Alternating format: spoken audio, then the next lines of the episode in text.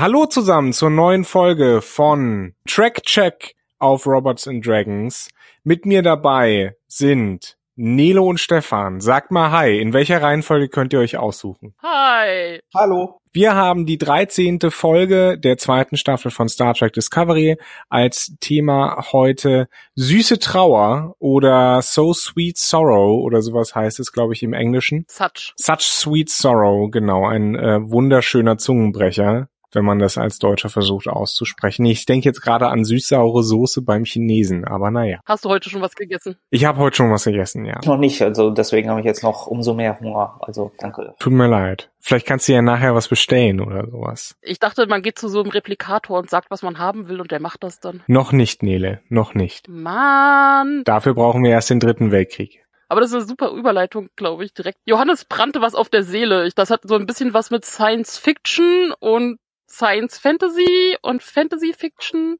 Genau. Wieso habe ich noch keinen Replikator, Johannes? Erklär Ja, äh, weil die Technologie noch nicht da ist und vielleicht auch nie da sein wird, ist es ein bisschen schwierig. Nein, einer der Kommentatoren unter der letzten Star Trek Discovery Track Check Folge sagte, und ich werde jetzt aus Absicht keinen Namen nennen, man möchte ja nicht mit dem Finger auf irgendjemanden zeigen, äh, wir sollen uns doch alle mal äh, entspannen, quasi Star Trek sei ja Fantasy. Und im Grunde genommen, Grunde genommen hat er recht, Star Trek ist eine Fantasie, ist eine Fiktion, ja, nur es ist eben nicht im engeren Sinne Fantasy. Wenn wir uns Star Wars angucken beispielsweise, mit der Macht, mit übernatürlichen Elementen, mit Gedankenübertragungen, mit äh, äh, Raumschiffen und Lasern und Explosionen und bum bum bum, ähm, das ist mehr oder weniger Science Fantasy. Das beruht alles nicht im weitesten Sinne auf äh, eben Naturwissenschaft, also Science im Englischen. Space Opera oder sowas wird das ja dann Genau, Space Opera wird, wird das, wenn man genremäßig da jetzt äh, äh, Grenzen ziehen will, wird das für gewöhnlich benannt. Äh, wohingegen Star Trek ja in der klassischen Science Fiction, in der Kurzgeschichte haftet, Science Fiction als Extrapolation, wenn ich das jetzt mal akademisch ausdrücken darf, also als ein Weiterdenken bestehender technologischer oder geisteswissenschaftlicher oder naturwissenschaftlicher Erkenntnisse, Bedingungen und eben das Ausprobieren dieser, ja, Entwicklung eben in einer fiktiven Zukunft. Und Star Trek ist ja im Prinzip eine Utopie. Wir hatten ja ganz vorher mal, äh, ich glaube so in der ersten, zweiten Folge darüber gesprochen, welchen Zugang wir zu Star Trek haben. Und da habe ich gesagt, für mich ist Star Trek eben wirklich diese klassische äh, Science-Fiction-Utopie auch, und der man sagt, ja, wir haben jetzt ähm, tatsächlich einen Zustand erreicht, in dem es kaum einen Krieg mehr gibt, äh, zumindest äh, was die Menschen angeht und ähm, leben ähm, in einer utopischen Welt, in der in der alle nach ähm, ihrer Fasson eben glücklich werden können, vor allen Dingen in der jeder werden kann, was er möchte, mehr oder weniger, weil es dieses ganze äh, marktwirtschaftliche System so nicht mehr gibt auf der Erde. Und äh, das ist eine Utopie und das ist äh, eine Utopie, die auch darauf basiert, dass der Mensch technologischen Fortschritt gemacht hat. Und das war immer das, was an Star Trek wirklich, wirklich besonders war, dass man versucht hat, sich so eng es geht, manchmal natürlich auch mit so ein bisschen, bisschen Spielraum eben an die wissenschaftliche Forschung zu halten. Der Warp Drive beispielsweise, der, der Warp-Antrieb, der Warp-Antrieb an sich basiert ja auf bestimmten Ideen, die theoretisch zumindest möglich wären. Ob sie sind, ob sie es nicht sind, hm, dahingestellt.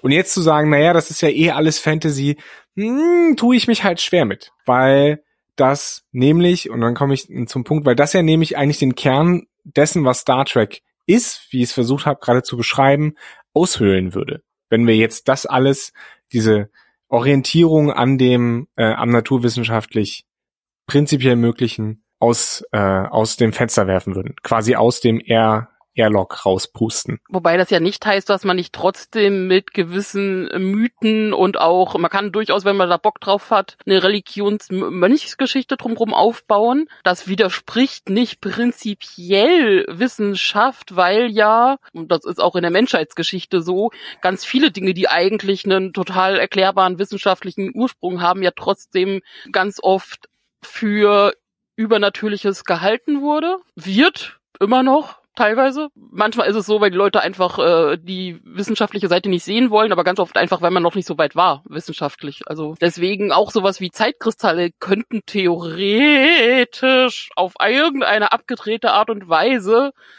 ähm, durchaus ein physikalisches Konzept sein, was in der Grundidee schon existiert, in der Theorie. Und dann kann man ja trotzdem irgendwas einbauen, dass es aus irgendwelchen Gründen sich irgendwie weiterentwickelt hat und deswegen so. Aber ähm, so wie jetzt zum Beispiel die Darstellung in Discovery war, ist das so dermaßen jenseits von also deutlich, deutlich, deutlich, deutlich mehr auf der Fantasy-Ebene als auf der, ja, okay, könnte irgendwie Science-Fiction-mäßige äh, Technologieentwicklung sein. Genau. Und wir haben ja auch schon gesagt, Star Trek hat ja gewisse Fantasy-Elemente, ne? Weltraumelfen aller Vulkanier und der vulkanische Mindmate und die Klingonenmönche auf dem Planeten, dessen Namen ich schon wieder vergessen habe, wie irgendwas. Borath? Borath. Ja, genau. Nicht Borat. Borath. Borat.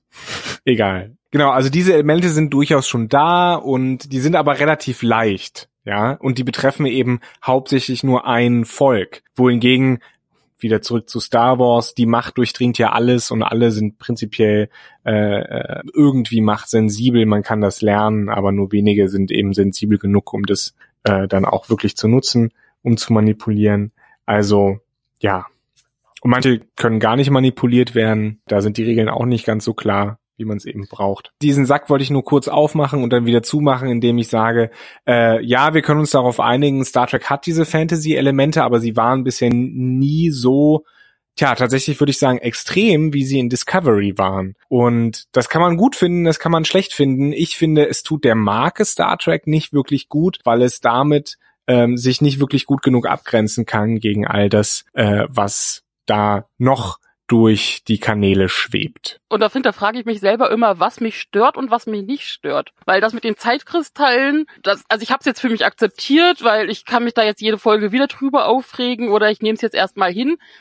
So ein bisschen sticht das immer noch, weil jedes Mal, wenn dieser Zeitkristall wieder leuchtet und auch wie in dieser Episode sowohl Burnham als auch Reno ja wieder diesen Blick in die Zukunft hatten, ja, das ist kein Palantir oder was auch immer. Das stört mich schon, deutlich mehr als zum Beispiel äh, die Raumschiff-Sachen, die es jetzt gab, weil absolut, ich war in dieser Folge, war das für mich absoluter Raumschiff-Porno. Ich habe alles geliebt. Ich habe schon am Anfang geheult bei der Enterprise. Langsam wird's auch echt fies, weil jetzt ist die Ent wirkliche Enterprise und Discovery da und wir verwechseln ja eh immer wieder die Namen. Also äh, verzeiht uns. Ihr wisst dann wahrscheinlich jeweils, um welches äh, Raumschiff wir reden. Und diese Sache direkt am Anfang mit den Klappleitern.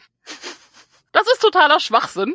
Space Club-Leitern. Aber es, es, es amüsiert mich und ich finde es trotzdem geil zu sehen. Das ist für mich auf einer anderen Ebene, einfach weil es ja trotzdem Technik ist. Ist es was anderes als Zeitkristall Mystikkram, sondern man denkt sich dann eher, okay, ich weiß, ich habe eben gerade erst wieder bei meinen Eltern mit einer Klappleiter gehandhabt, die irgendwie sich verhakt hat und alles mögliche und das war irgendwie so ein 1,50 Meter Ding. Ja, es ist die Zukunft, aber es ist auch das Weltall. Und ich meine, Detmers Flugfähigkeiten, Hut ab, also sind beeindruckend und es war wunderschön zu sehen, wie die äh, Raumschiffe sich da treffen. Und dann gehen die Luken auf und ohne Scheiß, diese Leitern fahren sich, ich habe so gelacht. Also ich fand's geil und lacht beides. Man sieht es und ich, ich weiß gar nicht, ob ein Geräusch dabei war, aber in meinem Kopf hat es gequietscht. Einfach so ein und das schade, dass man nicht gesehen hat, wie sich das verhakt und nicht weitergeht. Und dann muss jemand im Space-Anzug raus und das wieder enthaken und. Stefan, deine Erfahrung mit Space-Clap-Leitern? Traue mich noch niemals auf eine normale Klappleiter. Also das erscheint mir absurd. nee, doch absurd okay. ist das richtig. Vielleicht hat man sich ja auch was dabei gedacht, aber das, das ist ja an den Seiten offen dann auch noch. Ne? Nur durch, also, dass da noch ein Kraftfeld dazu kommt. Also wahrscheinlich, wenn man im Weltraum ist, wäre das jetzt auch nicht besser, wenn da irgendeine Wand irgendwie wäre. Also das Prinzip, ich musste sehr schmunzeln. Ich habe versucht, nicht über das Prinzip nachzudenken. Aber kann man überhaupt ein Kraftfeld so in der Form machen? Wieso, wieso braucht man dann Anzüge, wenn wenn man äh, auf, auf zum Beispiel auf der Enterprise einen Spaziergang macht, braucht man ja Anzüge. Wieso kann man dann nicht ein Kraftfeld so um die Enterprise machen, dass man keine Anzüge Vielleicht braucht? sind an den, den Seiten dieser Leiter, obwohl das ist ja mehr so ein Gang eigentlich, oder? Also ja. absurd deswegen, weil das wahrscheinlich der kompliziert möglichste Weg ist, die Besatzung der Discovery von A nach B zu, zu schaffen. Also Transporter fällt raus, Shuttle fällt raus. Es wäre viel einfacher gewesen, wenn sich die Untertassensektion oder die die die Körpersektion quasi von den Raumschiffen irgendwie geküsst hätten, ja, aneinander.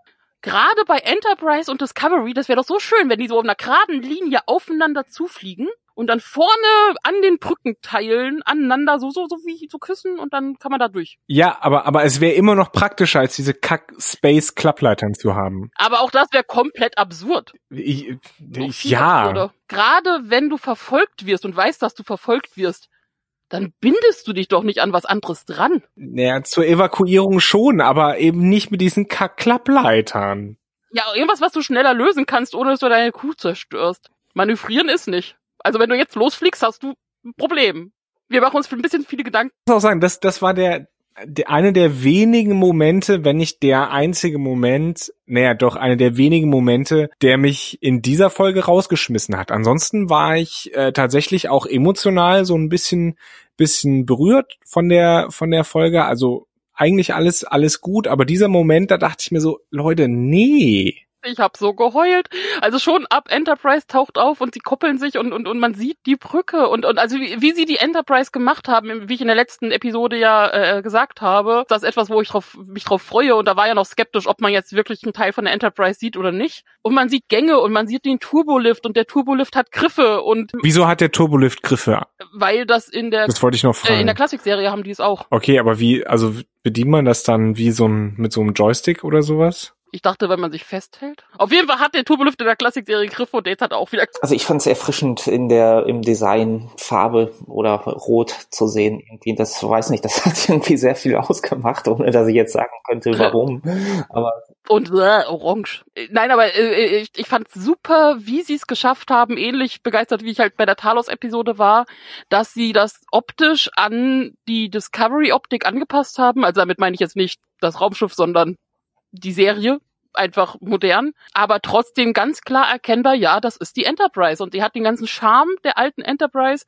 Es wäre halt auch ein bisschen sehr eigenartig gewesen, wenn sie da jetzt quasi so einen Pappkarton äh, Classic Enterprise hingesetzt hätten. Das wäre ein bisschen großer Kontrast gewesen zur Discovery. und es sieht halt nicht so aus wie der wie die Apple Store Brücke in den äh, neuen Filmen halt. Also diese halt Genau. wirklich zu kühl und zu weiß und äh, alles ist halt Aber auf vielen Ebenen auch da, und da werde ich noch ein paar Mal drauf kommen, ich wiederhole, und da bin ich nicht alleine, wie ich gesehen habe auf Twitter. Ganz viele möchten bitte äh, eine Pike Spock Prequel-Serie. Du meinst Pock und Spike, ja. Genau. Auch jetzt in dieser Krisensituation, du kommst auf die Enterprise und es ist alles gleich viel heller und fröhlicher, obwohl auch alles nur grau ist und rot. Aber allein mit diesen Uniformen und ein bisschen helleres Design und so, das ist, man hat, man möchte viel lieber direkt auf der Enterprise bleiben. Also da kann ich Dr. Kalber dann später total verstehen.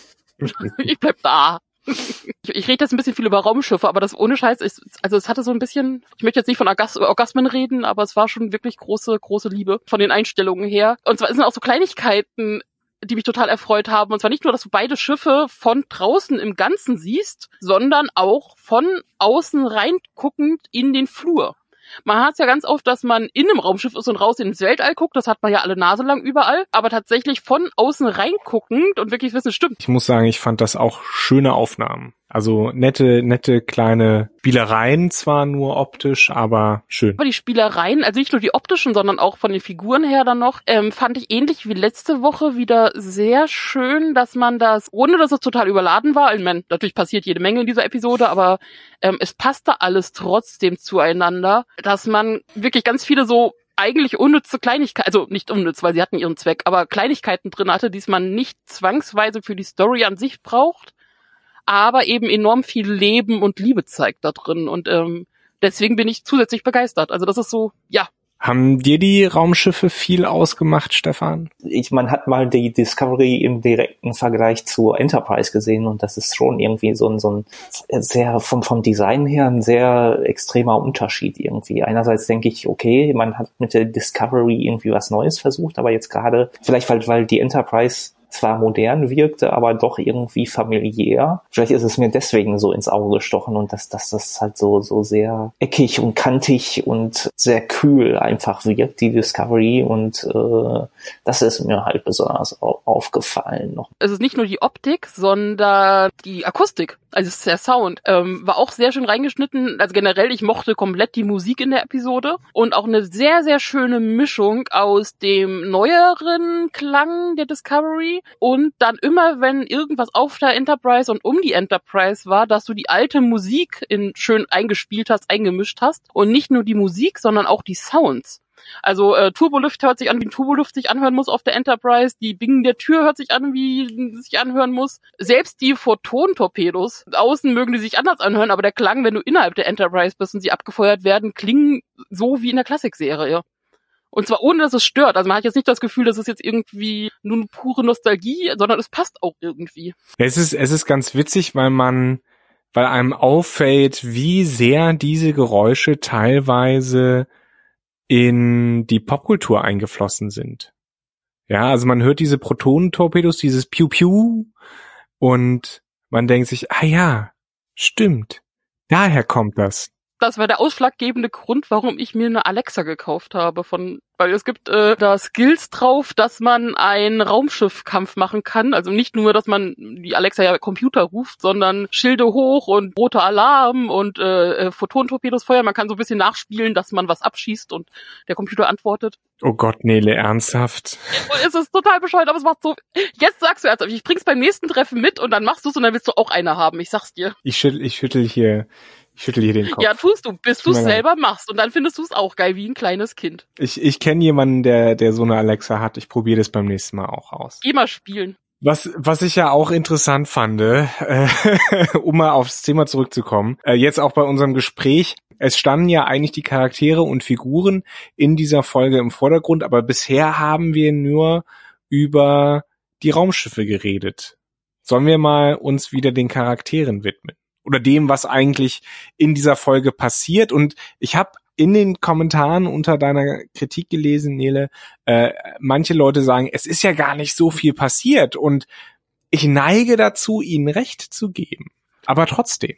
Ja, es ist also, schwierig also dafür, dass sie irgendwie insgesamt eine Stunde Zeit hatten, um einen unmöglichen rote Engelanzug zu basteln, alles loszuschießen, die Enter, äh, die Discovery mit in die Zukunft zu bringen, äh, Leute zu evakuieren. Also es ist ziemlich viel passiert dafür, dass man dann noch sieht, dass sie Zeit haben, pro Person mehrere Abschiedsszenen zu machen.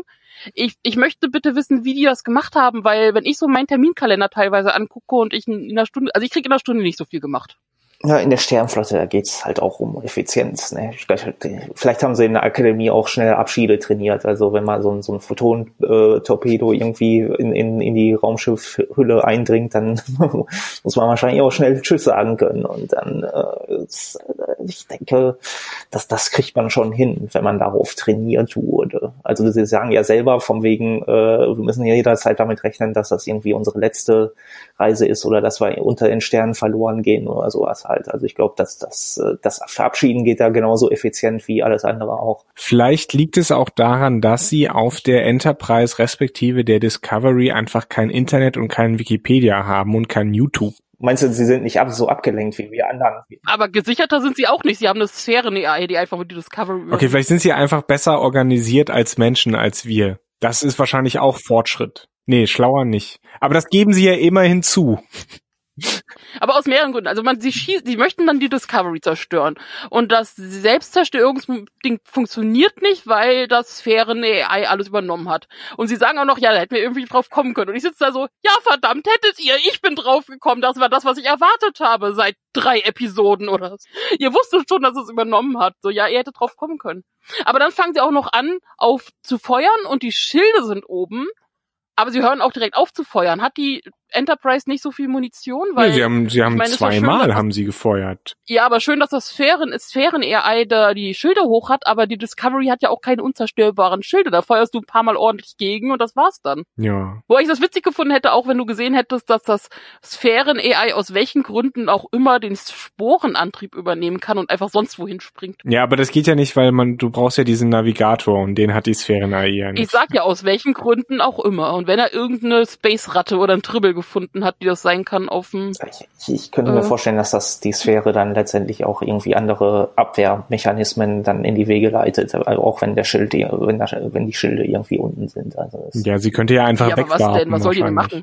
weiß ich nicht, das ist eine allwissende Sphäre, wie man auch heute nochmal betont hat. Ich denke, die wird noch ein paar Tricks im Ärmel haben. Die wissen, dass die Sphäre ja eigentlich sich schützt, aber irgendwie schaffen sie es ja dann trotzdem zurück auf die Discovery und können auch das Schiff wieder übernehmen. Ja, und sprechen dann nicht nochmal mit der Sphäre so, hey Sphäre, und die Sphäre so, hey ihr, bessere Idee gefunden, geil. Haben Hier habt ihr das Schiff wieder zurück. Was hältst du davon, dass wir tausend Jahre in die Zukunft Haben Und die? Sphäre so, ja, geil, wollte ich schon immer mal machen. Haben Sie denn jetzt die Klappleiter wieder rau- rausgefahren, um wieder rüber zu? Ja, ich glaube, fünf Leute kannst Okay, du auch also beamen. sind, ja, ich, ich weiß, ich habe ja nicht so den Überblick gehabt, wie viele Leute jetzt. äh, Captain Pike äh, beamt sich ja am Ende auch wieder raus. Also die beamen sich schon Nee, ich noch hin und weiß, her. aber ich habe jetzt nicht so den Überblick, wie viele sich jetzt wirklich so entschlossen haben, da rüber zu gehen, kann ja sein. Oh, das wäre auch so witzig, wenn du für, wenn du nur irgendwie zu fünft bist oder sowas, dann, dann kriegst du nur so eine kleine Klappleiter, so, so, so, so wie so ein Seilstegding. Dann kriegst du nicht diese fancy große, sondern nur so eine kleine, mit denen du dich voranhangeln musst oder so. So eine Seilbrücke quasi. Da hakst du dich dann ein. Du kriegst nur so einen Haken mit einem Seil dran und musst dich rüberschießen und dich dann rüberziehen.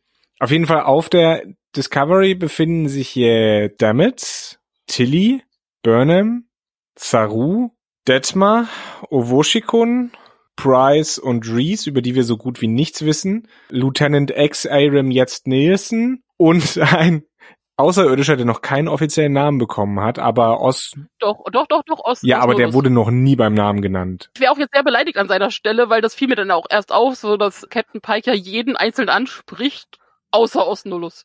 Ja, also ich, ich glaube, der ist auch nur da, weil er sonst komplett vergesslich wäre. Ja, mal gucken, wo Ja, der, aber er scheint ja anscheinend eine Rolle zu spielen. Also es wird ja wohl Gründe haben, warum sie den drauf haben. Ich weiß nicht, warum jetzt plötzlich mein Laptop angesprungen ist. Die Sphären äh, Intelligenz. Ich übernimmt Johannes.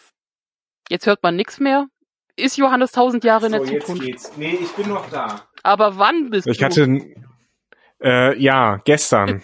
Es ist ein bisschen verwirrend, Zeitreisen, haben wir ja schon immer gesagt. Aber ähm, insgesamt muss ich ja sagen, wenn man das beherzigt, was wir letzte, letztes Mal gesagt haben, nicht zu viel drüber nachdenken, dann konnte man diese Folge tatsächlich ganz gut Oh, sehen, ich hab, fand ich, ohne Scheiß, ich meine, man wird es an meiner Kritik gesehen haben und jetzt auch etwas, was dann unter als Kommentare überkam, so ob ich eine andere Folge gesehen hätte. Ich sage das, was ich zu Stefan sage, ihr habt doch alle kein Herz. Nein, was ich, das meine ich natürlich nicht so, weil oft genug krieg ich mich über was auf und ihr, ihr findet das total Nee, gut. wir wissen zumindest, Nele, dass du kein Herz mit Stefan hast. Weil er ja im Keller wohnt. Ach Ja. nee, lassen wir das. Doch, doch, doch, ich mag, ich fütter ihn auch. Ja, ja. Äh, zur Zeit der Episode hat man ja dann nicht nur die drauf, sondern dann hattest du auch noch Tyler, Georgiou und Pike natürlich, die dann noch Dinge tun. Ein bisschen witzig fand ich das ja schon, dass Tyler ja vorher immer ganz groß gemacht hat mit, ah, er kann nicht ohne Burnham und große Liebe. Ich kann ihn aber verstehen, als er sagt, nee, er geht nicht mit in die Zukunft, sondern hat in der Jetztzeit, also in der Discovery-Zeit, noch Dinge zu erledigen. Und zwar möchte er in der Sektion 31 ein bisschen aufräumen und dafür sorgen, dass wenn man irgendwie Control erledigt hat, dass da alles ein bisschen besser läuft. Vielleicht haben wir am Ende ja so eine Interstellar-Situation, wo die Liebe sogar Zeit und Raum überwindet und die beiden ja doch noch zueinander Ja finden. gut, erstmal müssen wir abwarten, ob die wirklich alle so in der Zukunft bleiben. Also wie das ausgeht, ist ja wieder, also ich glaube, da kommen wir Richtung Ende noch drauf, wenn wir über mögliche Zukunftsdinge gehen. Jetzt im Kleinen schon, es klang ja schon an der witzigen Stelle an, wo Georgiou geht ja mit in den Transporterraum, als sich Captain Pike verabschiedet und ne, er nimmt Tyler mit, wo man dann zwischen den beiden auch nochmal eine schöne Sache hat, also dass äh, Captain Pike jetzt Tyler vertraut mittlerweile und sich freut, dass Tyler mit bei ihm bleibt. Und Tyler sagt ja in dem Moment dann auch noch, ja, vertrauen Sie mir so weit, dass Sie, weil ich muss gleich direkt, bevor es hier alles anfängt, muss ich weg. Ich muss einfach weg und kann dir nicht sagen, wohin. Das heißt, ich gehe mal davon aus, dass wir nächste Episode sehen, was Tyler vorhat. Ähm, aber trotzdem baut es ja jetzt schon gut auf, dass ich mir jetzt besser eine Sektion 31 Serie vorstellen kann. Also dann ohne Leland, sondern ich gehe mal davon aus, dann mit Georgiou und Tyler. Außer sie haben noch einen Leland-Klon irgendwo. Äh, whatever. Ja gut, irgendeine Art Leland wird wahrscheinlich wieder auftauchen. Was ich aber auch irgendwie ganz witzig fand, dass sie haben auch das ähnlich wie, wieso haben wir nicht dran gedacht, hatten sie ja auch einen Teil drin, wo dann gefragt wird, und was auch immer Joju macht. Weil sie hat seit Folgen lang hat sie eigentlich keine richtige Aufgabe. Plus, wir wissen ja auch, dass sie halt äh, Terrianerin ist, was jetzt auch Pike weiß, aber anscheinend auch die ganze Zeit wusste. Weil es ja immer noch ein bisschen schwachsinnig ist, eine kampflustige Imperatorin aus dem Spiegeluniversum an die engsten Geheimnisse der Föderation zu lassen, das bleibt ein ewiges Nee, eigentlich.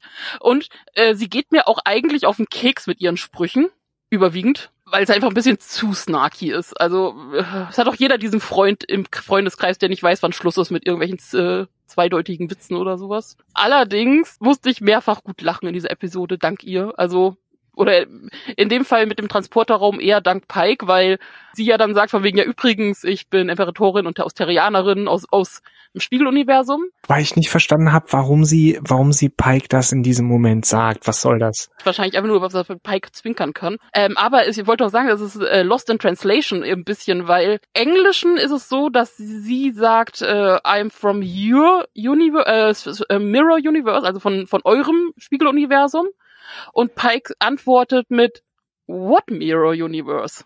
Zwinker. Und das kann man sowohl halt in zwei Richtungen deuten, sowohl so, äh, was? Spiegeluniversum, aber auch welches Spiegeluniversum. Also What und Which ist da so ein bisschen. Im Deutschen sagt sie einfach, ja, ich komme aus äh, aus dem Spiegeluniversum, ohne euren, ohne gezielt.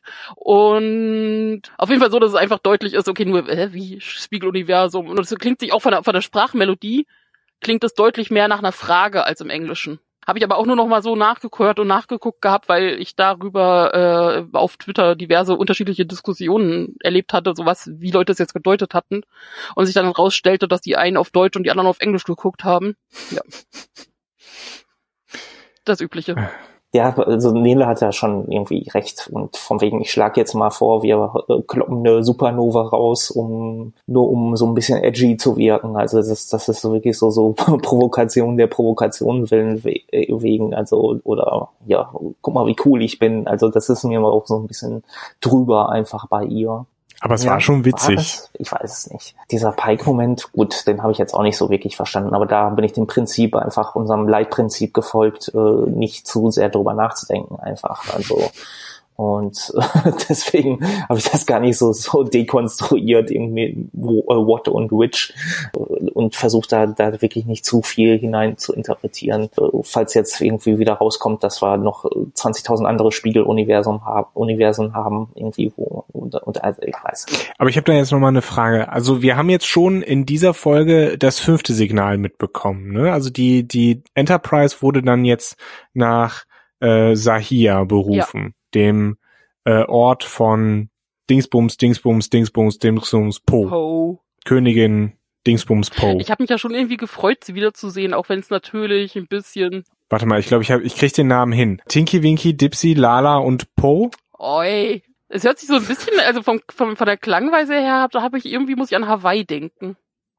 Ja, ist es auch. Ich, es ist auch angelehnt. Mehani Ika Hali Kapo. Richtig. Ich habe ein bisschen darauf gewartet, dass ja Runaway nochmal auftaucht. Das hatten wir ja auch als eine Vermutung, dass das irgendwie sie nochmal auftaucht. Ich meine, ich möchte jetzt gar nicht genau drüber nachdenken, wie das mit diesem ganzen Dilithium äh, rekristallisieren funktionieren soll, aber ich, das ist etwas, was ich hinnehmen kann, wo ich mir denke, irgendwie, mein Gott, die sind genial und hatten einen anderen Planeten, da gelten andere Regeln die kann das. Das sind, das sind so Sachen, die kann ich einfach hinnehmen, das stört mich nicht weiter. Das sage ich jetzt so, weil ich weiß, dass in unseren Kommentaren haben sich da so ein bisschen ein paar Leute dran aufgehangen. Äh, für die geht das zum Beispiel überhaupt nicht, weil irgendwie scheint es was zu geben, warum man das irgendwie nicht kristallisieren kann und äh, aber äh, wie gesagt, das, das, das gehört ja zu den Dingen, die mir persönlich jetzt egal sind. Da hat so jeder sein, sein Ding. Natürlich war es sehr reingeschnitten und so, aber es hat trotzdem funktioniert. Also es war sehr schnell, es hat nicht groß Zeit weggenommen. Sie war wichtig für die Episode, also dass das weitergeht irgendwie. Sie brauchen die Energie. Und allein dieser kurzen Moment, den man zwischen Reno und ihr hatte, das kommt wieder zu diesem Jahr, es belebt alles ein bisschen. Und natürlich, also ich meine, so viel hatte sie Tilly nicht gesehen, aber dass die jetzt irgendwie auf einmal die dicksten Freunde sind, ist ein bisschen irritierend, aber irgendwie auch niedlich. Ja, ich fand, ich fand sie, also Po als Darstellerin hat sie, hat sie echt, glaube ich, einen guten, guten Job gemacht, auch um das Ganze so ein bisschen aufzulockern. Es war ganz nett. Äh, wobei da nochmal auffällt, wie halbgar ausgedacht, was war das? Calypso war Nee, das, Runaway. ne? Nee, Calypso war das Runaway. anders. Runaway. Wie, wie, wie halbgar ausgedacht dieser, dieser Short Track leider war. Aber ich kann damit viel besser leben, jetzt wo du innerhalb dieser Serie gemerkt hast, also dieser Episode gemerkt hast, dass die, dass die das auch selber wissen. Also die haben sich ja so ein bisschen auch damit selber verarscht, mit diesen Zwischenblicken und mit den Einwürfen, so ja, wie die, ihr kennt euch und wie in einem Cargo-Ding und what, es war klar, die müssen noch mal reden, aber also das, das, ich bin ja manchmal dann auch einfach einfach zufriedenzustellen. Also alleine, dass sie es jetzt halt in dieser Art und Weise nochmal thematisiert haben, schon kann ich mit Runaway wieder ein bisschen besser leben mit den Fragen, die ich da hatte. Ich rede heute ein bisschen mehr, aber ich, Das ist ich, ja ich bin halt begeistert. Okay. Das ist doch schön. Das ist, das ist, das ist doch nett. Stefan, bilde mal ein Gegengewicht. Äußere dich doch mal. Ich äh, habe mich schon ziemlich viel geäußert, aber ich habe ja auch keine keine gegenteilige Meinung aus äh, irgendwie auszusprechen. Also das das äh, ich glaube, da bin ich irgendwie heute die falsche Adresse. Ist doch eigentlich aber eine, eine schöne Sache, dass uns dreien mal diese, diese Folge wirklich mehr oder weniger, Zwinker, Zwinker, Nele, ähm, mehr oder weniger gefällt. Also das lässt zumindest hoffen, sage ich mal, das lässt zumindest hoffen auf die letzte Folge. Nächsten Freitag. Ich habe aber zwei Geografie oder äh, einfach Entfernungsfragen. Wie genau kommen Zarek und Amanda binnen, also innerhalb dieser Stunde, die irgendwie bleibt, kommen die beiden von Vulkan mit einem super schnell Shuttle zur Discovery geflogen? Und warum? Wieso können sie sich da jetzt nicht kommunizieren über ihre äh, Hologramm-Sachen oder über Mindmeld oder was auch immer? Budget.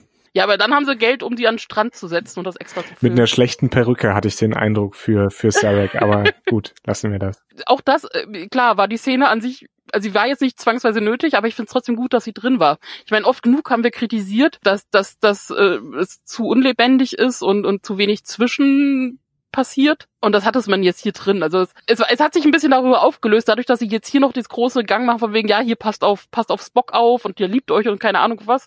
Und dann schließt sich Spock am Ende ja auch der, ja, ja, ich flieg dann mit euch in die Zukunft Gruppe an. Da stelle ich mir wirklich die Frage, wie es dann nächste Episode laufen soll, dass sie da den Schwung noch hinkriegen zum ach so wichtigen Kanon. Mir ist es nicht wichtig, aber offensichtlich ist es ja den Autoren auch so ein bisschen wichtig, dass das alles da miteinander zusammenhängt. Und da bin ich mal gespannt darauf, wie sie Spock doch noch quasi auf die Enterprise Ja, gut, kriegen. aber da hat man, also man sieht, also mh, kurzer Einwurf, 10 Sekunden Promo, äh, weil es gibt Leute, die hören jetzt nicht mehr zu. Man sieht ja, dass es nächste Woche noch der große Space Battle ansteht. Mhm. Und die Discovery ja noch nicht durchs Wurmloch gesprungen ist. Äh, Ich, ich gehe mal stark davon aus, es gibt noch tausend Möglichkeiten, warum Spock halt dann doch noch im Jetzt Ja, hier ich denke, das wird auch kein Problem werden, dass der da irgendwie, dass man die Leiter wieder äh, ausfährt und dann, dann wieder ru- rüber sprintet halt, also oder Ich muss gerade dran denken, es gab tatsächlich in Spaceballs äh, eine Szene, in der Lone Star äh, und äh, sein Möter quasi über eine Leiter vom äh, Ja, Weltraum ähm, in den Wagen von Prinzessin Dingsbums steigen. Das war glaubhafter, fand ich. Aber, aber jeder, der zum Beispiel mal auf dem Eiselmeer segeln war, mit diesen großen Gruppenschiffen, die es gibt. Ach ja. Ähm, wenn man da anlegt, wenn man Glück hat, ist man direkt am Steg, aber selbst von Steg zum Schiff kriegt man dann so eine wackelige Holzplanke. Aber die Schiffe legen auch nebeneinander an, so dass man immer vorne über die Schiffe drüber steigt und je nach Wel also gut, richtig Wellengang hast du auf dem Eiselmeer nicht, aber halt so ein bisschen, driften die Schiffe mal auseinander und kommen mal mehr zusammen und man hat immer irgendwie eine Lücke zwischen den Schiffen, über die du halt drüber steigen musst. Auch als betrunkene 16-Jährige. Da fallen regelmäßig Leute zwischen. Jetzt stelle ich mir diese gigantischen Klappleitern im All vor und Ja, deswegen, also man hat keine, man, man hat in der Form keine Schwerkraft. Auch gut, weil die Schwerkraft ist auf dem Eiselmeer häufig das Problem dann. Aber aber, aber dafür hat man doch Transporter und Shuttles. Also es müsste, naja, nicht zu viel drüber nachdenken. Wir Ja. wollen uns jetzt nicht an diesen Klappleitern aufhängen. wieso hat man diese Abschied für immer Stimmung? Also mal abgesehen davon, ja, es ist eine gefährliche Mission, keine Frage. Deswegen hat man, glaube ich, immer auf der Enterprise und Discovery eine Abschied für immer Stimmung.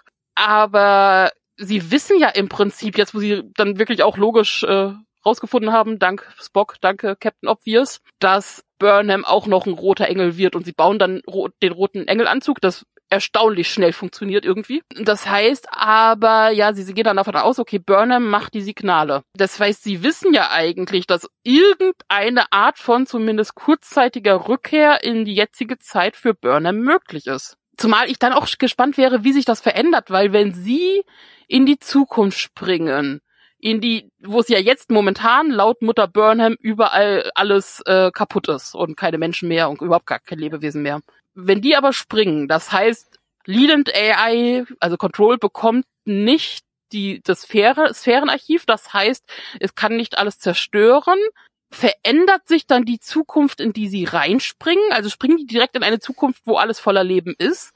Oder wenn sie springen, verändert sich das dann, während sie da sind, oder verändert sich das gar nicht und sie haben irgendein Parallelzeitding, wo sie dann in einer Welt sind, wo alles zerstört ist und gibt eine andere, bessere Zukunft. Und deswegen schreibt man keine Geschichten mit ja, Zeitsprüngen. das kommt drauf an, was die jetzt mit wirklich vorhaben in der nächsten Staffel. Also dann können sie sich, egal was äh, ausdenken. Also ich denke mal nicht, dass das die Zukunft sein wird, wo alles zerstört ist, weil das wird dann irgendwie eine ziemlich langweilige Sache irgendwie in der nächsten Staffel werden, sondern dass das, dass da irgendwie noch ein lebloser Planet, hm, noch ein lebloser Planet hm, noch ein lebloser Planet. Sie wissen ja auch nicht wirklich genau, wo der Anzug ankern wird. Und sie sind sich ja auch nicht so sicher, dass Burnhams Anzug, also Burnham und die Discovery genau an dieselbe Zeit an denselben Ort springen. Es kann auch sein, dass die getrennt irgendwo auffloppen. Und auch dann weiß Burnham immer noch nicht, äh, also, also selbst wenn sie zusammen irgendwo landen, wissen sie nicht wo und wann. Und auch nicht, weil, ich meine, der Anzug von Mutter Burnham hat ja auch einfach irgendwo geankert. Was sie jetzt nicht per se festgelegt hat. Ähm, das heißt, das kann da ja auch passieren. Also all die Möglichkeiten, wir werden sehen. Ich bin auf jeden Fall sehr gespannt. Im Gegensatz zur ersten Staffel, wo okay, das Finale habe ich in der Form auch nicht vorgesehen, weil das Finale einfach komplett bonkers und beknackt war. Aber zumindest die Sache mit Tyler Wock und das große, das war ja alles sehr voraussehbar. Ähm, und auch wenn ich momentan immer noch das Gefühl habe, dass ich mit dieser Calypso-Geschichte nicht komplett auf dem Holzweg bin, ich, ich kann euch jetzt nicht sagen, wie es weitergeht. Also noch nicht mal Ansatz. Also ich bin einfach sehr gespannt, was passieren wird. Tatsächlich, ja. Ähm, das geht mir genauso. Ich habe auch nicht so wirklich einen Plan, wo es hingeht. Ich hoffe irgendwie so ein bisschen, dass wir mit einer Rumpfcrew der Enterprise äh, inklusive, äh, sorry, mit einer Rumpfcrew der Discovery inklusive Burnham in einer lebhaften Fragezeichen Zukunft landen und wir dann wirklich äh, ähnlich wie Voyager äh, es eben darum geht, vielleicht zurückzukommen, einen Weg zurückzufinden und nebenbei wirklich ein paar Achtung Entdeckungen machen ähm, und es auch viel mehr um diese Rumpfcrew geht. Äh, das sind ja jetzt Leute, die wir irgendwie kennen, die wir jetzt auch endlich mal ein bisschen, kleines bisschen näher gekannt haben. Ich wusste bis, bis zur jetzigen Folge nicht, dass Stamets überhaupt eine Schwester hat, die ihm extrem viel bedeutet. Und ja, damit wäre ich absolut d'accord. Bin mir aber nicht sicher, ob es darauf hinausläuft. Ja, und vor allem, wenn mit Rumpfcrew Discovery, dann immer noch die Frage, wann und wo. Also kann ja durchaus sein, dass sie es irgendwie wieder zurückschaffen, aber halt an einem komplett anderen Ort und dann so Voyager-mäßig versuchen, irgendwie zurückzukommen. Oder halt auch dran arbeiten, wenn sie in einer anderen Zeit sind. Gibt es da eine Föderation? Schließen sie sich das da Das wäre für mich halt die interessanteste Variante, die ich mir momentan ja, vorstellen kann. Also wenn es nicht wirklich nur darum geht, irgendwie also das wäre auch wirklich mal irgendwie eine andere Richtung, dann eine, eine unbekannte Zukunft zu ergründen, anstatt halt äh, jetzt sagen wir mal nur in Anführungsstrichen loszufliegen und, und Es wäre auch irgendwie abgefahren, wenn du sowohl eine Prequel-Serie hast als auch eine weit in der Zukunft-Serie. Das wäre ich schon ein geiler Sprung. Bloß dann könnte der coole Typ aus Calypso auch wieder auftauchen. Ja, das wäre zum Beispiel eine Möglichkeit. Ich fände witzig, wenn sie, wenn sie so quasi wie ein Videospiel dann so langsam ihre Crew zusammensuchen würden. Ja, also alles riecht danach, dass sie halt genau diese Brückencrew jetzt in der Form rausgesucht haben. Außer Spock. Kommen die klar als Brückencrew mit der Discovery? Warum sind da sonst so viele Leute drauf, wenn es reicht, wenn du so fünf Leute hanseln hast? Ja, aber ich, ich, ich frage ja immer noch, ich meine, es kann ja immer noch im Hintergrund geschehen, es kann ja sein, dass, dass äh, noch mehr Leute gesagt haben, hey, das klingt toll, das mit der Zukunft. Vielleicht hat auch jemand verschlafen. so, hä? Oh, scheiße.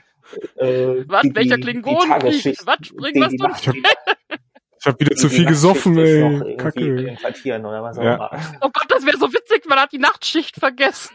Die, die Hausmeisterschicht oder was auch immer. Äh, Oh Gott, das wäre meine Traumserie, glaube ich. Wenn jetzt tausend Jahre in die Zukunft bringt, was die Britney Crew und dann noch irgendwie diese ganzen eigentlich Leute, die bewusst irgendwo immer auf Jobs waren, die keinen, die irgendwie wichtig waren, aber keinen so richtig interessierten, aber die hat man auch vergessen und. Aber wären wir dann nicht ein bisschen sehr nah dran an entweder Futurama oder eben Red Dwarf? Ja, das wäre nicht das Schlechteste. Nee, tatsächlich nicht.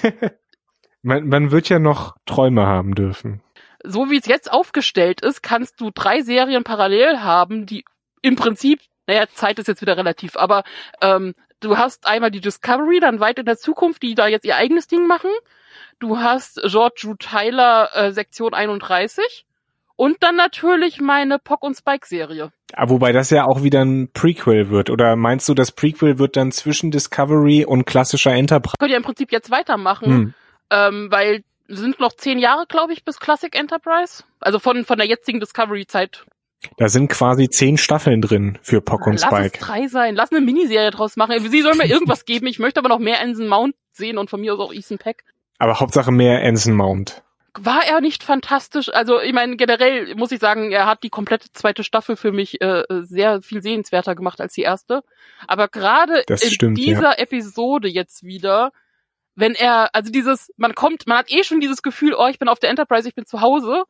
Und dann begrüßt Number One ihn auch noch mit, ja, willkommen zu Hause und er wieder in seiner Uniform. Und du siehst auch, also ich finde, Anson Mount spielt komplett toll. Man, also seine Mimik hat so viel Spannung drin zwischen Humor, Witz, Sympathie, Sentimentalität, aber auch, ja, ich bin der Captain und kann ernst sein. Und er kann das auch total schnell wechseln und man nimmt es ihm ab. Und wie er da steht und so, ich habe das Hauer so gefühlt. Ich meine, ich war noch nie auf der Enterprise eigentlich, also nur in meinen wilden Träumen. Aber man, man, man, man spürt alles so nach und dann freut man sich so für Captain Pike und es ist so toll. Und ähm, dann auch diese wunderschöne Sache äh, mit der Rede, die er wieder anschließt, wo er Osnolus vergisst, das ist der eine Minuspunkt. Aber es war ja in der ersten Episode, wo er auftaucht, wo er ähnliche Rede hält und äh, was wir auch schon sehr positiv gesehen haben, dass er sich jede einzelne Brückencrew-Mitglied vorstellen lässt. Aber auch ganz klar sagt so dieses Jahr, ich weiß, ihr habt noch kein Vertrauen und so, und aber ich bin nicht Lorca. Und jetzt hat man diesen Schwung hin zu der Rede, wo er jeden Einzelnen mit Namen ansprechen kann und zu jedem was Persönliches zu sagen hat und auch man einfach merkt, dass die durch eine mega Reise zusammen sind. Keine lange Zeit, aber eine mega Reise hinter sich haben. Und dieses Aufstehen, stramm stehen, also ganz klar, oh Captain, mein Captain. Was mir ja gefiel, ist, dass sie einfach nur stramm gestanden haben und nicht salutiert oder sonst irgendwas. Ja. Das war ein ganz kleines Detail, von dem ich mir dachte, hm, das ist schön. Könnte mich jetzt nicht unbedingt daran erinnern, dass in der Sternflotte viel salutiert wurde. Also ich glaube nicht. Nee, da wurde auch nicht. Das deswegen, Gibt's auch also, nicht. Äh, es hätte mich nicht überrascht, wenn sie irgendwas getan hätten. Aber da zu stehen, zu nicken und jemandem einfach nur quasi durch das Strammstehen Ehre zu erweisen, schöne Sache. Also schön, schön, schönes kleines Detail okay. einfach nur. Oh, schönes Detail. Wir wissen, wo Cornwall abgeblieben ist. Also wir wissen nicht wann und wie und auf welche Art und Weise in, mein, im, in meinem Headcanon ist sie schon mal vorgeschwommen, quer durchs All. Die hat schon mal die Enterprise gesucht vor zwei Episoden. Die hat schon mal die Leiter ausgefahren. Richtig. schon mal angeankert irgendwie. Die war auf der Enterprise und hat schon mal den Sitz ein bisschen vorgewärmt für äh, Pike. Also das war auch wieder ein Moment, wo ich ein bisschen grinsen musste, wo sie dann auf einmal dann auf der Enterprise zu sehen ist und aufsteht und so ein, ach, da warst du. Arino ist auch wieder da. Okay. Aber wir wissen nicht, was mit Reno passiert. Ne? Sie wird einfach mit diesem Kristall alleine gelassen, hat dieselbe Vision anscheinend wie Burnham. Wobei ich sagen muss, also diese wir müssen den Kristall aufladen Geschichte, die hat mich auch so ein bisschen rausgeschmissen, aber was ich mich immer noch frage ist, warum wir diesen Leland kommt auf die Brücke und er schießt alle, warum wir diese Sequenz hatten, das verstehe ich nicht. Was, was sollte, was sollte uns Nochmal das sagen? verdeutlichen, warum äh, Burnham sagt, wir müssen jetzt was anderes machen okay, es wird ja so mehr oder weniger scherzhaft gesagt, okay, wenn wir diesen Käfig um diesen Kristall entfernen, dann kriegen wir diese Vision, bis uns der Kopf explodiert. Also ist, ist das jetzt wirklich ernst gemeint und ist die äh, Tignantaro jetzt Geschichte? Also, oder wie habe ich das verstanden? Also ich habe jetzt ihren Namen gerade nicht im Kopf. Ja, sie hat ja gesagt, sie opfert sich freiwillig. Also es kam so ein bisschen im Hintergrund. Also, es kam, also explizit hat sie es ja nicht gesagt, es ist halt nur, es kam Nee, das nicht, aber es, Tilly sagt ja, wir, ja, wir haben das Problem so und so, weil irgendwas muss mit dem Kristall gemacht werden, aber dann gefährlich und und und, und sie sagt ja nur so, ja, hier, I'm on it, mach ich. Ähm, wobei jetzt, also ich meine, das wird man sehen, was passiert. Ja, ist ja nicht das klar. Ist, das was, kann also, kein, kein äh, Todesurteil jetzt unbedingt gewesen. Ne? Ich gehe halt ein bisschen davon aus, dass Tig Notaro nicht unbedingt jetzt in der dritten Staffel zur festen Crew gehört. Also wird wahrscheinlich irgendwas passieren? Das weiß ich nicht. Aber das, das würde mich eigentlich auch wundern, weil. Ich fände äh, schade, äh, wenn Jet Reno nicht wieder dabei ist. Aber es ist auch okay. Also ich meine, man muss, man muss, man kann es auch übertreiben. Obwohl ich finde sie wesentlich angenehmer als äh, Jojo. Geht mir ähnlich. Also ich habe jetzt keine besonderen Gefühle für Michelle Yeoh, aber Jojo war schon so ein bisschen, also vor allem in den letzten beiden Folgen hat sie nicht so wirklich eine Aufgabe gehabt. Ja, nur. War so ein bisschen überflüssig. Wohingegen Jet Reno hatte keine Gelegenheit, überflüssig zu sein, leider. Wie gesagt, ich, ich bezweifle halt, dass sie wirklich äh, so ein richtig festes, dauerhaft sehbares Crewmitglied wird. Weil ich, also einfach nur, weil ich nicht glaube, dass sich die Schauspielerin darauf unbedingt einlässt. Ist jetzt aber nur so ein Bauchgefühl. Was auch absolut verständlich ja. ist. Ähm, ich glaube, Serien zu drehen ist sehr, sehr anstrengend. Also ganz interessante Entwicklung ist aber nicht äh, tatsächlich nicht unser Thema, sondern eben die Entwicklung für Star Trek Discovery. Wir werden jetzt am Freitag die letzte Folge sehen. Ich bin gespannt. Ich hoffe, der Cliffhanger wird nicht allzu groß. Ich befürchte schon, weil sie relativ wenig aufgelöst haben bisher in dieser Staffel also ich, ich schätze mal, sie werden in, in, einer Zukunft landen, aber werden wahrscheinlich nicht irgendwie großartig andeuten oder zeigen, was das für eine Zukunft letztendlich sein wird, sondern das dann für die äh, nächste Staffel irgendwie aufbewahren. Also ich denke mal, die, die, die nächste Episode wird sich dann wirklich auf diesen, ja, vielleicht Space Battle konzentrieren. Letzte Shot irgendwie wird wahrscheinlich irgendwie, äh, ja, wir sind jetzt in der Zukunft.